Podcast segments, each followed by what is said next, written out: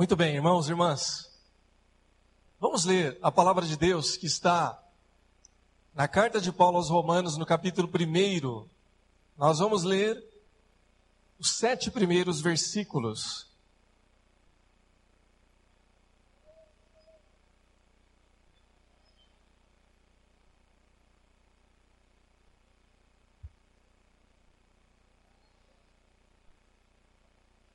Romanos, capítulo 1,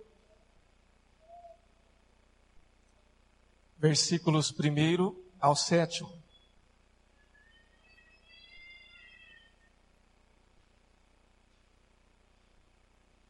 Amém? A palavra de Deus diz assim: Paulo, servo de Cristo Jesus, chamado para ser apóstolo, separado para o evangelho de Deus o qual foi prometido por ele de antemão, por meio dos seus profetas nas Escrituras Sagradas, acerca de seu filho, que, como homem, era descendente de Davi, e que, mediante o Espírito da Santidade, foi declarado Filho de Deus com poder, pela sua ressurreição dentre os mortos, Jesus Cristo, nosso Senhor. Por meio dele e por causa do seu nome, recebemos graça e apostolado para chamar dentre todas as nações um povo para a obediência que vem pela fé. E vocês também estão entre os chamados para pertencerem a Jesus Cristo. Todos os que e, perdão, a todos os que em Roma são amados de Deus e chamados para serem santos.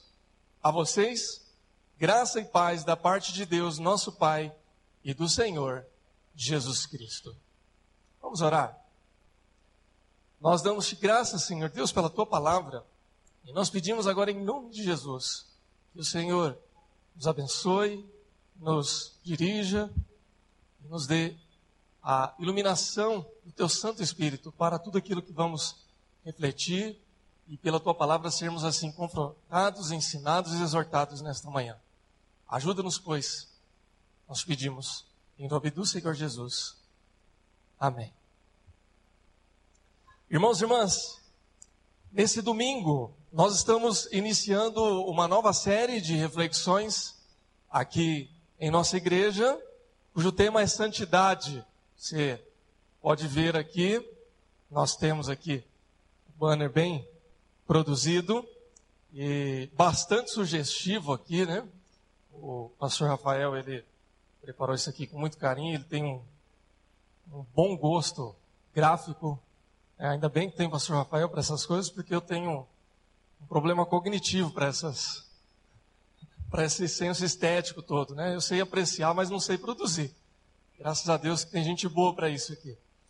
E gostei muito aqui da imagem porque nós temos aqui um guarda-chuva separado, né? Destacado diante dos demais.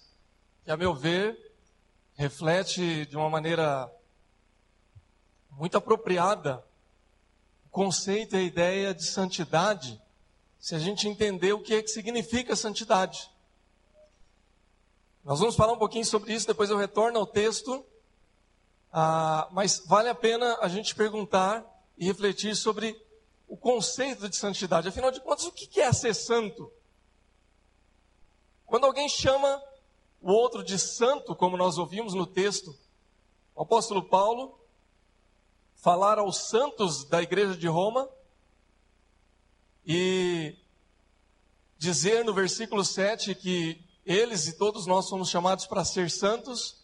Qual a ideia, qual é o conceito, qual o entendimento que a gente tem a respeito de ser santo ou da ideia de santidade?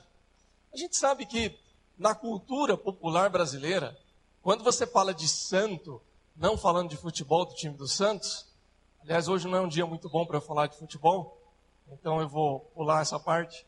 Os irmãos entendem por quê, né? Ontem não foi um dia muito apropriado, né? A meu ver, para falar de futebol. Mas quando a gente fala a respeito do conceito de santidade, ah, culturalmente, a primeira ideia que muitos têm é, remete-se à ideia do catolicismo, do catolicismo popular, né, que ainda é, é tipo de cultura religiosa majoritária em nosso país, onde os santos são aquelas pessoas que tiveram uma vida virtuosa e que muitas vezes passaram por grande privação pessoal, ou até mesmo pelo martírio, e que a elas é atribuído algum tipo de milagre. E por tal razão, essas pessoas foram canonizadas e são chamadas hoje de santas ou santos. Esse é um conceito, é uma ideia religiosa, mas não é propriamente o que nós entendemos pela palavra de Deus. Embora a vida virtuosa seja desejável e Deus, ele não tem prazer no nosso sofrimento, mas ele se alegra pelo nível de fé que os seus filhos muitas vezes passam ao ponto de chegar ao martírio, como nós tivemos Estevão no livro de Atos como o primeiro mártir da igreja cristã, ou seja, aquele que perdeu sua vida por Cristo.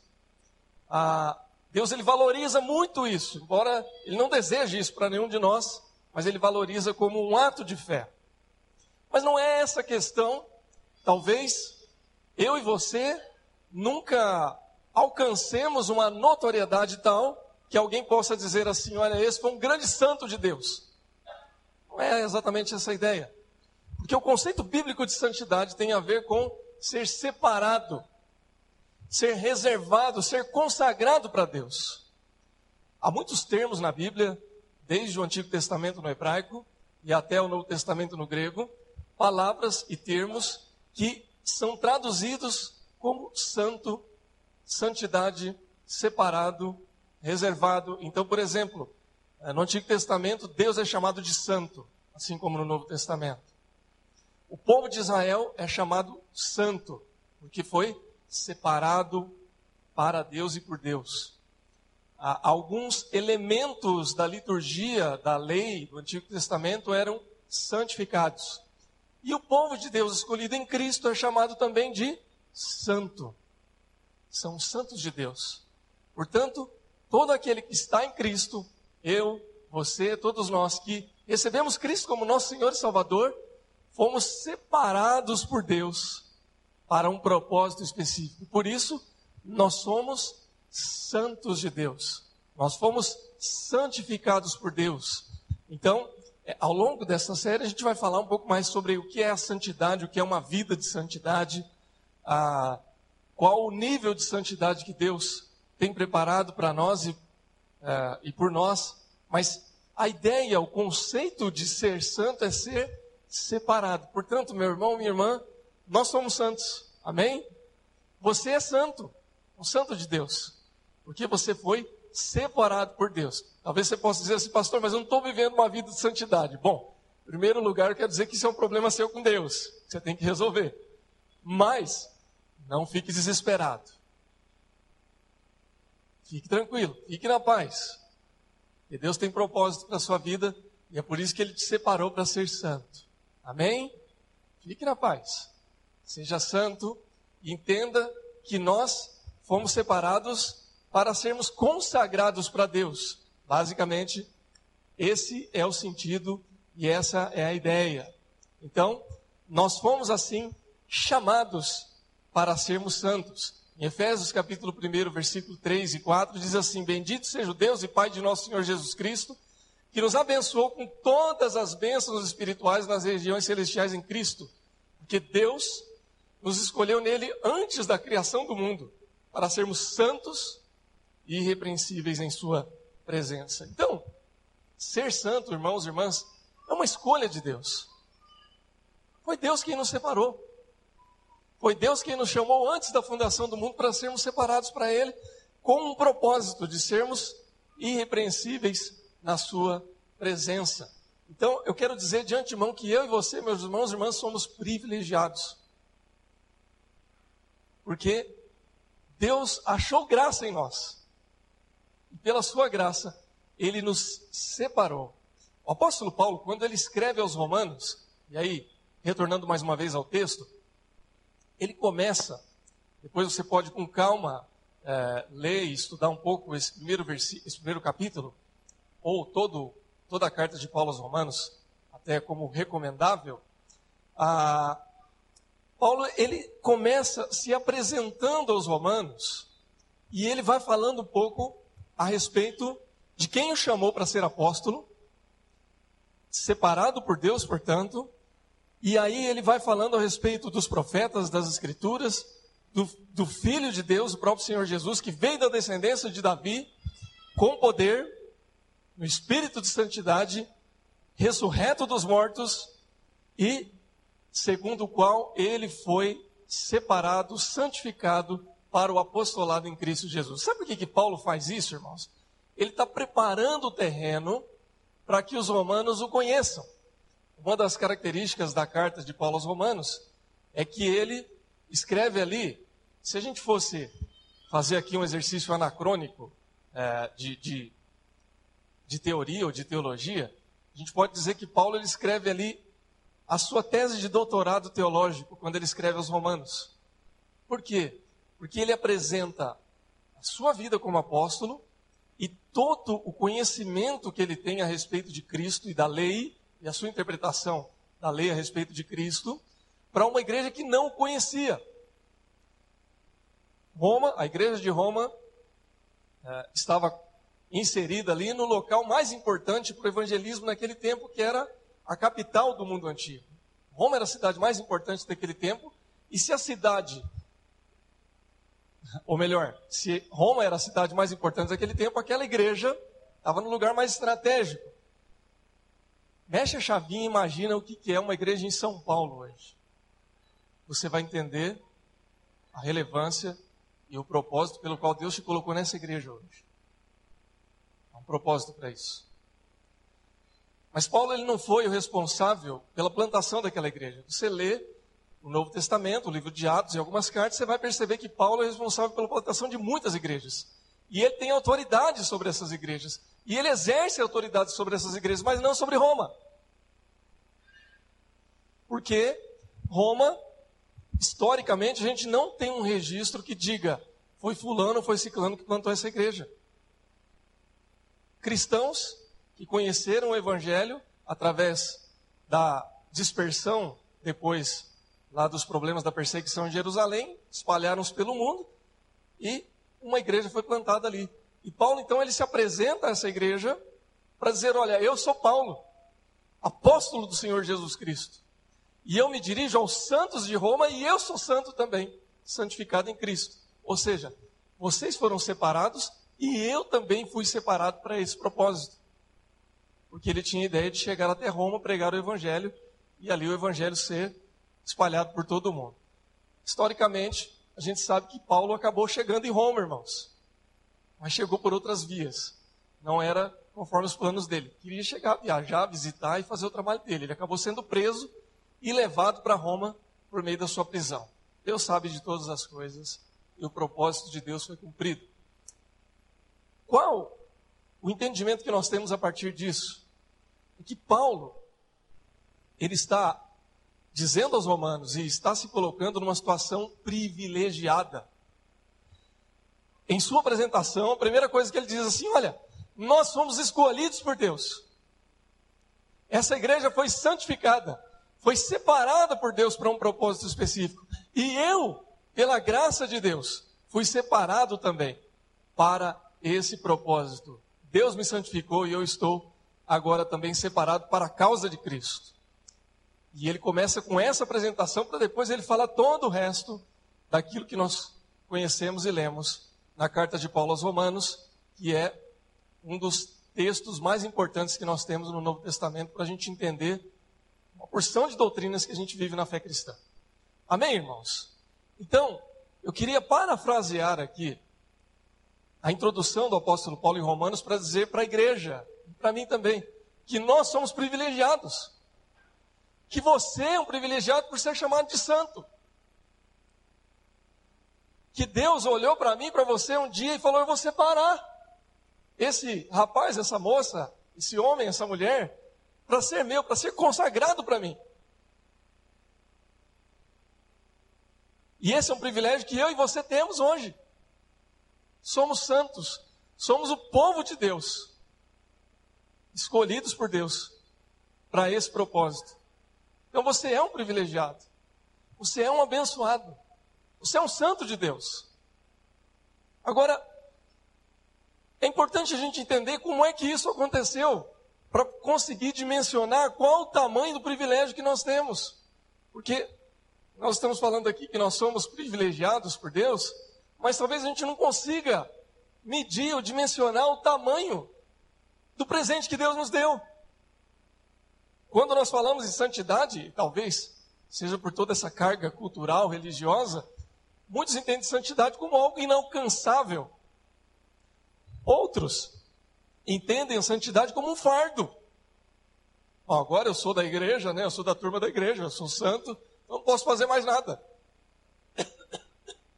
Quando me converti, eu via muito isso, né? Ah, o Leonardo agora é da igreja, o Leonardo morreu. Está morto, não pode fazer mais nada. Bom, de fato eu morri, viu, irmãos?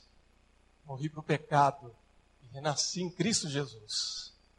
Glória a Deus. Você também. Mas muitos entendem isso como um fardo. E não, não é um fardo, é um privilégio.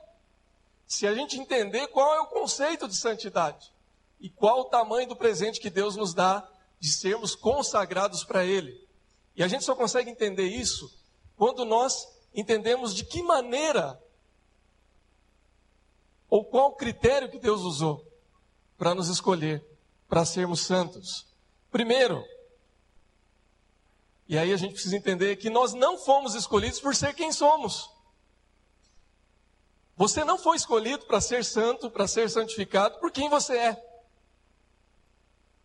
Se você é branco negro, se você é rico, pobre, se você é estudado ou iletrado, se você é bonzinho ou malvado. Não foi por isso que Deus te escolheu. No sistema do mundo, essa lógica talvez funcione, dependendo de quem você é, dependendo de onde você nasceu, dependendo de quem é sua família. Talvez você alcance, você, quando eu falo, todos nós, né? Talvez alcancemos alguns privilégios. Talvez a gente seja escolhido por alguma razão que tem a ver com quem a gente é. Nossa cultura é permeada disso. Ah, tem um livro muito interessante do antropólogo brasileiro Roberto da Mata que chama Carnavais, Malandros e Heróis. Um livro dos anos 80, ainda bastante atual, que ele tem um dos artigos que o título é Você sabe com quem está falando? E ele fala a respeito de uma das características do povo brasileiro, que é justamente essa de se impor por conta de quem você é. Você já ouviu essa frase em algum lugar? Olha, fique esperto, hein? Você sabe com quem você está falando? É a famosa carteirada, né? Olha, eu sou fulano de tal, cuidado comigo. Você sabe com quem você está falando? Ele faz uma ilustração teórica, antropológica e sociológica que ele separa a pessoa do indivíduo. Que quem, quem é o indivíduo? O indivíduo somos todos nós. Estamos debaixo da lei, debaixo das regras da sociedade, onde a lei é igual para todos, em tese, né? Os indivíduos. Mas para as pessoas, e aí ele coloca os privilegiados, é diferente. No nível pessoal, dependendo de quem você é, a lei pode ou não se aplicar a você. Acontece isso no Brasil, gente? Tem gente que vai preso, tem gente que não vai. Tem gente que o STF demora 10 anos para julgar um caso, tem gente que é na madrugada. Você sabe com quem você está falando? Isso não é só no Brasil. Isso é um entendimento universal. Né? Dependendo da cultura, é aplicado de uma forma. A, a literatura universal, há um livro também muito interessante que é A Revolução dos Bichos, de George Orwell. E ele faz uma sátira ali, é uma, é uma a, a história é, é de um dono muito bravo ali, muito injusto, de uns bichos, que maltratavam os bichos, os bichos fazem uma revolução e eles se rebelam. E aí, a lei dos bichos é que todos os bichos são iguais. Só que quando os porcos começam a dominar ali o sistema, para que eles possam ter um privilégio, eles reescrevem a lei e escrevem assim: todos são iguais, mas alguns são mais iguais do que os outros. Irmãos, no mundo sempre haverá pessoas que são mais iguais do que as outras, infelizmente.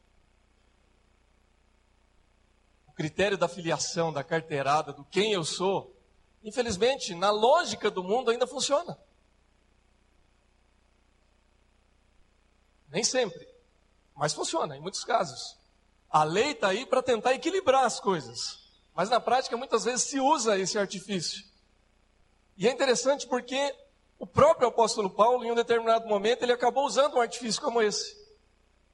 Se nós olharmos no livro de Atos e também nas suas cartas, Paulo, em um certo momento, ele acaba apelando para essa, para essa, para esse expediente, quando ele está numa situação difícil. Em Atos, no capítulo 22, ele está preso em Jerusalém, é detido em Jerusalém por causa da pregação do Evangelho. E aí, quando ele faz um discurso em sua defesa, ele sabe o contexto que ele está e ele fala em hebraico, para as pessoas ouvirem e prestarem atenção no que ele está falando.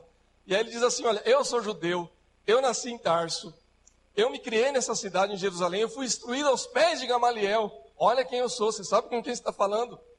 Segundo a exatidão da lei dos nossos antepassados. E mais, sou cidadão romano. E aí o comandante, o centurião, se assusta e fala assim: opa, pera aí. Desalgema esse homem aí, porque ele é cidadão romano, nós vamos ter problema. E aí ele fala assim: escuta, você é cidadão romano? Como é que você conseguiu isso? Assim, eu tenho como herança, como direito de nascimento. E o comandante falou, o comandante diz assim: puxa, e eu paguei uma fortuna para ter o meu direito de cidadão romano. Então Paulo, ele era alguém ele era alguém com que você poderia chegar e dizer assim: ó, você sabe com quem está falando? Eu sou mais igual do que os outros.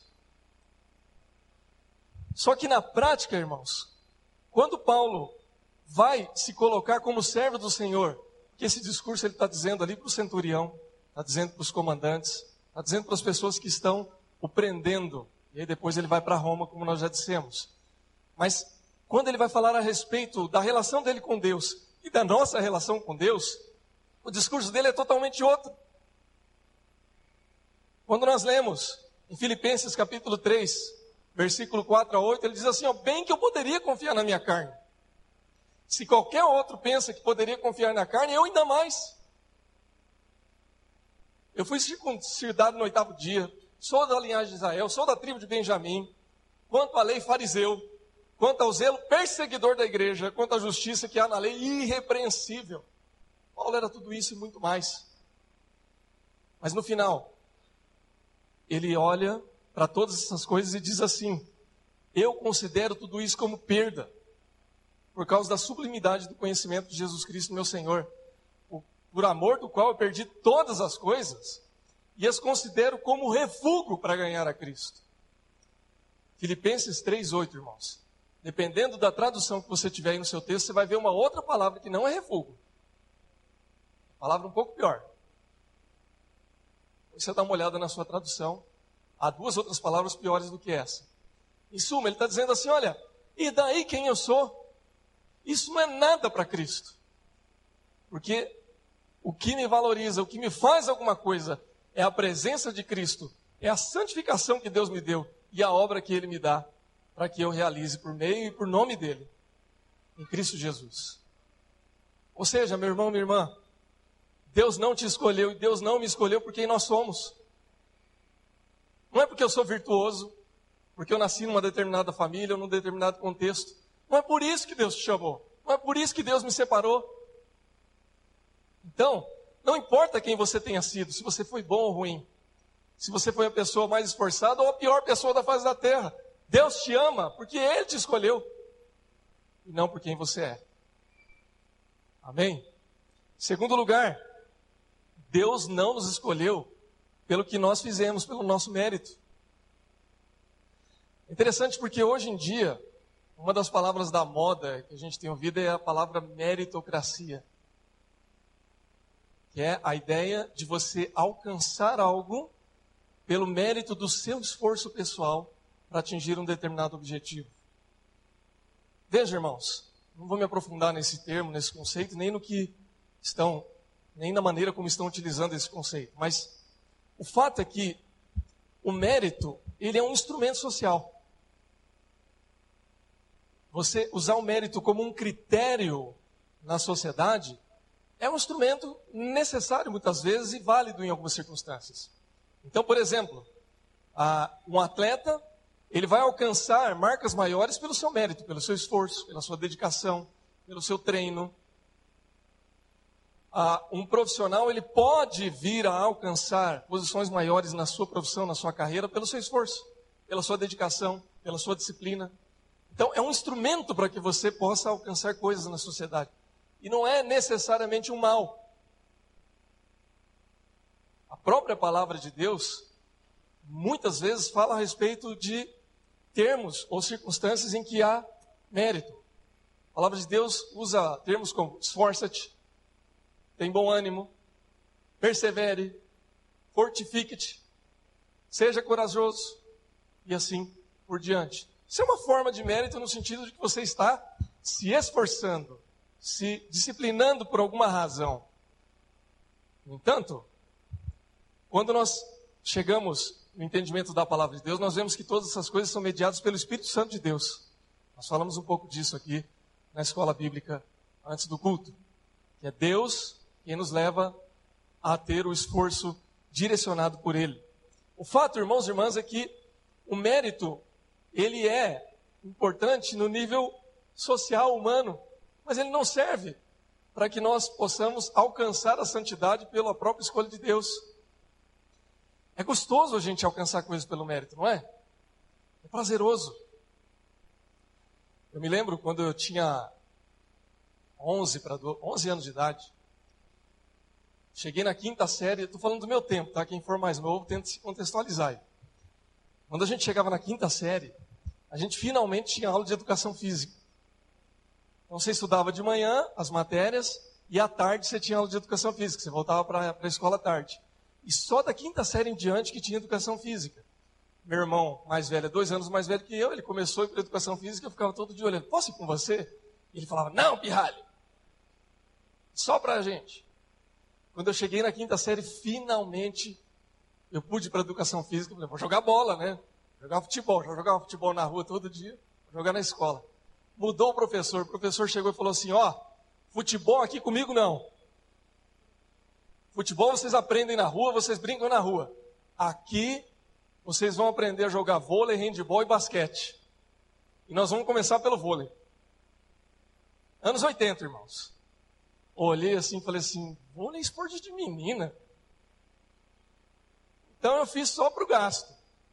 Ia todo dia para educação física, era gostoso e tal, mas não levava muito a sério. Quando chegou na metade do ano, irmãos, teve o campeonato das escolas, o antigo GESP, não sei se aqui tinha isso, mas eram Jogos Escolares de São Paulo. E aí os meus amigos que levaram a sério o vôlei ganharam um uniforme, com número nas costas, com nome nas costas. E disputaram o campeonato e de repente eu vi meus amigos ali com camisa da escola, uma medalha no peito e um monte de menina rodeando eles. E da noite para o dia eu achei o vôlei o esporte mais fantástico que tinha, irmãos. E eu comecei a treinar desesperadamente para que o ano seguinte eu pudesse disputar um campeonato. E aí eu comecei a buscar o mérito, me esforçar para aprender e aprender. E aí ficava todo dia com o professor, professor, o ano que vem, eu estou no time. E aí, irmão, sabe o que aconteceu no, no outro ano? Eu fui escolhido para o time. Eu falei, finalmente eu vou para o campeonato. Dois meses antes do campeonato, acordo de madrugada passando mal, vomitando, e urina escura, esverdeada. Minha mãe me leva para o médico. Diagnóstico: seu filho está com hepatite. E qual que é o tratamento, doutor? Repouso absoluto. Vai ficar um mês em repouso absoluto. Depois de um mês, ele pode voltar para as atividades, mas ó, nada de esporte, nada de correria, nada de pular. Ah, irmãos, que tragédia. E aí, os, um mês de repouso virou 20 dias, e um mês de não prática de esporte durou uns 10 a 15 dias. E todo dia eu falava, mãe, posso ir na educação física hoje? Minha mãe falava, não. No outro dia, mãe, posso ir hoje? Até que um dia minha mãe cansou. Mãe cansa, né? As Déboras que vieram aqui à frente sabem do que eu estou falando, né? Um dia minha mãe cansou e falou assim, ó, se você quiser morrer naquela quadra, você morre então. Para de me encher a paciência, vai lá então. Eu fui. E 15 dias antes do campeonato, irmãos, eu consegui ser escolhido. Fui para o time reserva, né? Perdi a vaga. Mas consegui disputar o campeonato. Sabe uma coisa, irmãos? Ganhei a medalha. E de bônus até tinha umas meninas rodeando ainda. Com esse chassi de grilo, irmãos. Qualquer coisa que chama atenção é positivo. Então você imagina isso com 12 anos. Foi um bom tempo, irmãos. Aos 14, 15 anos eu já era capitão do time. Olha, pode falar assim, ah, que legal, né?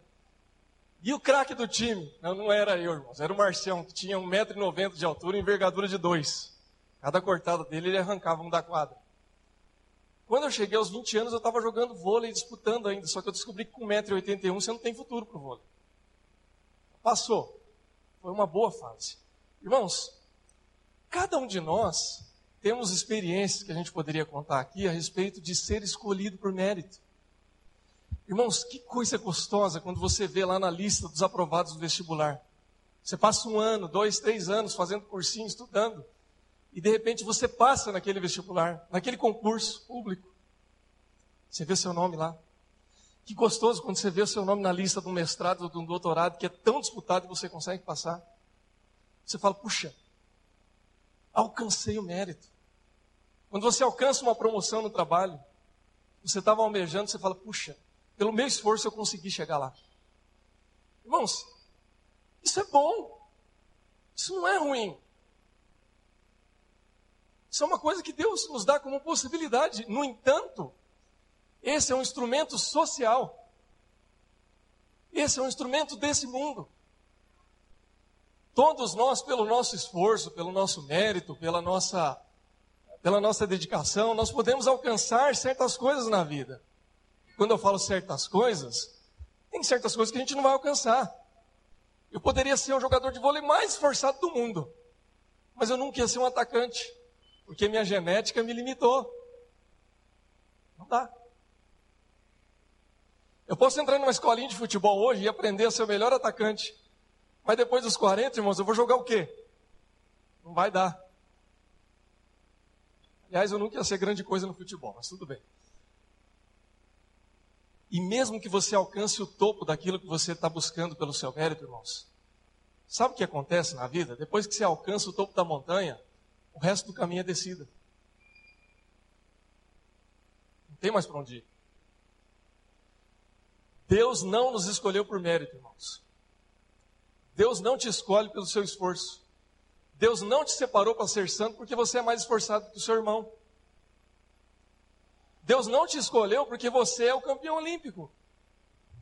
Deus não te escolheu porque você é o campeão de jejum e de escola bíblica da igreja. Embora isso seja bom. Deus me escolheu e te escolheu pela graça. Porque Ele nos amou. E aí nós vemos em terceiro lugar que nós somos separados e escolhidos pela graça de Deus.